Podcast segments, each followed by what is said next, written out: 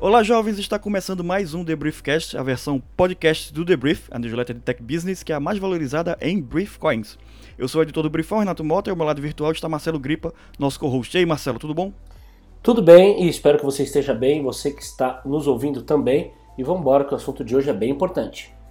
É, porque no programa de hoje a gente vai falar sobre o projeto de lei recentemente aprovado aí na Câmara que vai regulamentar o mercado de criptomoedas no Brasil. Ainda teremos a Disney perdendo milhões de assinantes na TV a cabo, um simulador de cidades que roda na nuvem, a Epson largando a mão das impressoras a laser e os mais ouvidos no Spotify em 2022. Tudo isso e muito mais depois da vinheta.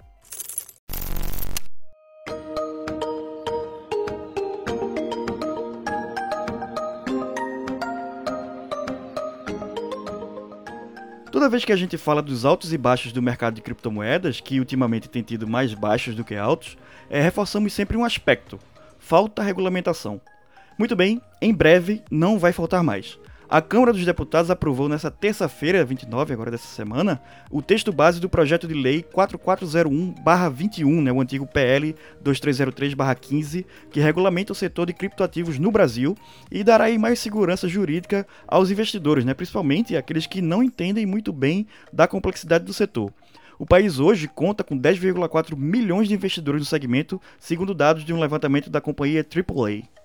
É, Renato, pelo menos 27 países já desenvolvem projetos de lei de regulação do mercado cripto, sendo a principal preocupação o risco que a lavagem de dinheiro e a evasão de divisas trazem aí para o ecossistema financeiro. O texto brasileiro cria, por exemplo, o novo crime de estelionato especializado em ativos virtuais, com pena entre 2 e 6 anos e multa, e estipula a criação de uma licença para, abrir aspas, prestador de serviços virtuais, fecha aspas. Essa licença deverá ser pleiteada por empresas do setor, como exchanges e outras empresas intermediárias na negociação de criptoativos. Entre as exigências está a aprovação do Conselho de Controle de Atividades Financeiras, o COAF, e também ter um CNPJ regularizado. As empresas têm 180 dias para se adequarem às novas regras, né? só então a lei entrará em vigor mas é muito provável que o prazo se estenda aí por pelo menos um ano, já que as exigências específicas né, para obtenção da licença pelas corretoras ainda serão definidas em audiências públicas. Com a nova lei, as criptomoedas também passam a ser encaradas como moedas pelo Banco Central. Atualmente, por exemplo, o Bitcoin ele é considerado uma commodity, né, como petróleo, enfim, café e outras, outras coisas. A matéria também cria incentivos à mineração verde de moedas digitais, né, com isenção de impostos de importação de computadores se a mineração for realizada a partir de fontes renováveis de energia. Um dos pontos mais importantes da lei determina a competência dos órgãos reguladores sobre o mercado. Os criptoativos que forem considerados como valores mobiliários ficarão sob a alçada da CVM, a Comissão de Valores Mobiliários, enquanto os ativos que não entrarem nessa categoria serão responsabilidade de outro órgão que ainda será escolhido, né, provavelmente pelo Banco Central e nomeado pelo Poder Executivo. Isso também protege usuários, tá? É, já que, como as prestadoras de serviço desse mercado devem obedecer à legislação local, vai ter incidência do Código de Defesa do Consumidor e os clientes saberão a quem recorrer em caso de hacks, travamentos de saques, falências e outros problemas do tipo. Casos como esse já aconteceram no Brasil, tá? Por exemplo, como o golpe arquitetado por Francis Ley Valdevino da Silva, conhecido como Sheik das criptomoedas, preso no início desse mês, acusado de desviar nada menos do que 4 bilhões de reais. Destacar que esse shake é shake estilo os shakes lá do Qatar, não é milkshake. É, na votação na Câmara, porém, é, caiu o destaque que pedia a segregação patrimonial de corretores e de clientes, né, um dos pontos mais polêmicos do texto. A medida era vista pelos especialistas como essencial para proteger investidores de possíveis fraudes financeiras, né, como aconteceu com os clientes da FTX lá nos Estados Unidos, que a exchange né, ela utilizou recursos dos clientes para pagamentos de dívidas da empresa. Analistas do mercado esperam que futuramente o Banco Central volte ao tema e estabeleça mais parâmetros né, que tragam uma maior segurança aos recursos dos clientes depositados nas empresas do setor. Especialistas defendem que, com a segregação, o patrimônio dos clientes ficaria garantido em caso de uma quebra da corretora, né, facilitando aí a devolução dos valores que foram investidos.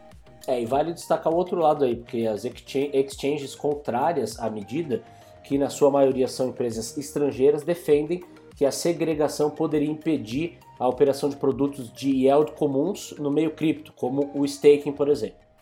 É, Marcelo, é, essa questão é uma coisa que, que enfim, não sei se demorou para acontecer, mas está acontecendo, tinha que acontecer e para poder esse mercado que está crescendo bastante, né, andar, ela é extremamente necessária, né? A gente ter um, um, um marco regulatório para poder caminhar a partir daí, né, com mais segurança para todos os lados, né, tanto da, das empresas quanto dos clientes. Né?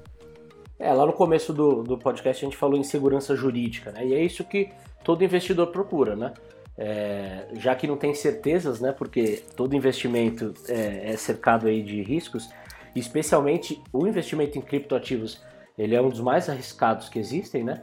Então, assim, dá para dizer que essa regulamentação chega um pouquinho tarde, né? Porque, enfim, já tem anos aí que as pessoas colocam dinheiro, mesmo sem saber muito bem como funciona o mercado e sem ter segurança é, nenhuma.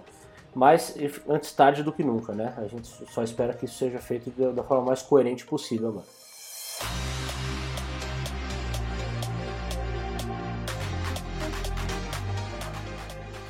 E saindo aí, entrando nas notas, né, saindo do inverno cripto para o verão do streaming, de acordo com o relatório do ano fiscal da Walt Disney Company, os canais Disney Channel e ESPN lá nos Estados Unidos perderam 2 milhões de assinantes, né, um reflexo aí da luta da indústria de mídia para reter clientes na área do streaming, né, isso a gente está falando de, de TV a cabo tradicional. Além disso, outros canais aí do grupo Disney, né, como o FX, o Freeform e o National Geographic, perderam 3 milhões de assinantes cada. A Amazon Web Services, AWS, lançou um novo serviço que permite aos usuários executar simulações em tempo real de diferentes situações em ambientes de escala urbana diretamente na nuvem. O Sim Space Weaver permite que gerentes de cidades e planejadores de eventos executem simulações de coisas como tráfego, transporte público ou infraestrutura da cadeia de suprimentos para cidades ou países inteiros. A plataforma permite simular, por exemplo, desastres naturais, que são cada vez mais frequentes, e testar os sistemas de resposta, ou um grande evento esportivo para ver como isso afetaria as condições de tráfego nas proximidades ali do evento. Tá chegando também o fim de uma era. A fabricante de impressoras Epson anunciou que vai parar de vender e distribuir impressoras a laser, né, devido a questões de sustentabilidade. A empresa fará a transição total para impressoras a jato de tinta e encerrará as vendas e distribuição globais de impressoras a laser até 2026. De acordo com a Epson, é, abre aspas aí para eles, a tecnologia de jato de tinta pode reduzir o consumo de energia em comparação com laser e, com tamanho compacto e design leve, esses produtos ajudam a limitar os recursos usados durante a produção e o transporte. É, a companhia já havia parado de vender impressoras a laser em muitos mercados, né, mas continuou fazendo isso, especialmente na Ásia e na Europa. Segundo a Epson, impressoras de jato de tinta consomem até 85% menos energia do que a impressora laser e produzem até 75% menos dióxido de carbono. Olha, já virou uma tradição, hein? O Spotify liberou sua retrospectiva para os usuários e está todo mundo é, postando em suas redes sociais o que mais ouviu em 2022. Só que nos dados gerais da plataforma no Brasil, a cantora Marília Mendonça, que morreu em um acidente de avião em novembro do ano passado, foi a mais ouvida pelo terceiro ano consecutivo, além de ela ter ficado no top 5 aí nos últimos seis anos. Já no ranking mundial, a líder é a cantora Anitta, ou Anira, que tem a melhor colocação entre os artistas brasileiros. Dentre as músicas mais escutadas no Brasil está a versão ao vivo de Mal Feito, da dupla sertaneja Hugo e Guilherme, com participação de Marília Mendonça. No ranking internacional, o Harry Styles ficou no topo com seu single As It Was. Já na categoria podcast, o Podpah é o de maior audiência no Brasil. E no mundo, Joe Rogan segue na liderança. É, no meu ranking, quem liderou foi Gorillaz, aí, que é meu banda favorito, acho que já comentei isso aqui. E podcast, como não foi o ano fácil, o podcast mais ouvido do ano para mim foi Medo o Medo e Delírio em Brasília. Olha, aí sim, hein? Os meus campeões aqui foram Beatles e Caetano Veloso. Então, um homem culto, um rapaz aí de, de, de cultura elevadíssima aproveitar o gancho aí para falar das nossas recomendações. Minha recomendação, na verdade, é mais uma dica do que um, um, um assim, um, uma diquinha para vocês do que uma recomendação. É uma recomendação enquanto jogo, que é um jogo que eu gosto muito, que é o Lego Star Wars The Skywalker Saga. Quem, quem conhece os jogos da Lego aí para videogame, é, já tem várias franquias, né, que eles adaptam Jurassic Park, Harry Potter e tal, e Star Wars eles fazem há muito tempo, muitos anos já jogos da saga Star Wars, e eles fizeram esse The Skywalker Saga, que é um jogo que junta todos os filmes de Star Wars, um jogo mais, que foi o último que eles lançaram, né? E é um jogaço. Acho que dentre os jogos de Star Wars, já lançados da África, é um dos mais divertidos. É bem legal. E a dica é a seguinte, porque ele está em promoção agora, por exemplo, na, na Xbox Live, tá com 50% de desconto, se eu não me engano. É um desconto bem agressivo. Mas a minha dica é, não compre, porque dia 6 de dezembro agora ele vai entrar no Game Pass. Ele vai ficar gratuito para quem é assinante do Game Pass. Então se você é assinante do Game Pass e estava afim de comprar o, o Lego Star Wars Skywalker Saga, não compre, porque ele vai entrar gratuitamente daqui a pouco. Então segura esse dinheiro aí mais um pouquinho é, para jogar o jogo. Se você tem outro, outra plataforma, no caso o Game Pass ele vai entrar também para console, tá? É, para console e para PC. Mas se você tem PlayStation, enfim, tiver na promoção, compre que é um jogaço, é divertidíssimo. E quem tiver o Game Pass aí, se prepare, porque ele vai entrar, então baixe e jogue, porque é um jogo muito, muito, muito legal. Jogo aí para todas as idades, bem bacana, enfim, recomendadíssimo. Lego Star Wars The Skywalker Saga. Bom, vamos lá. E a minha dica da semana é a série The Shrink Next Door, em português O Psiquiatra ao Lado.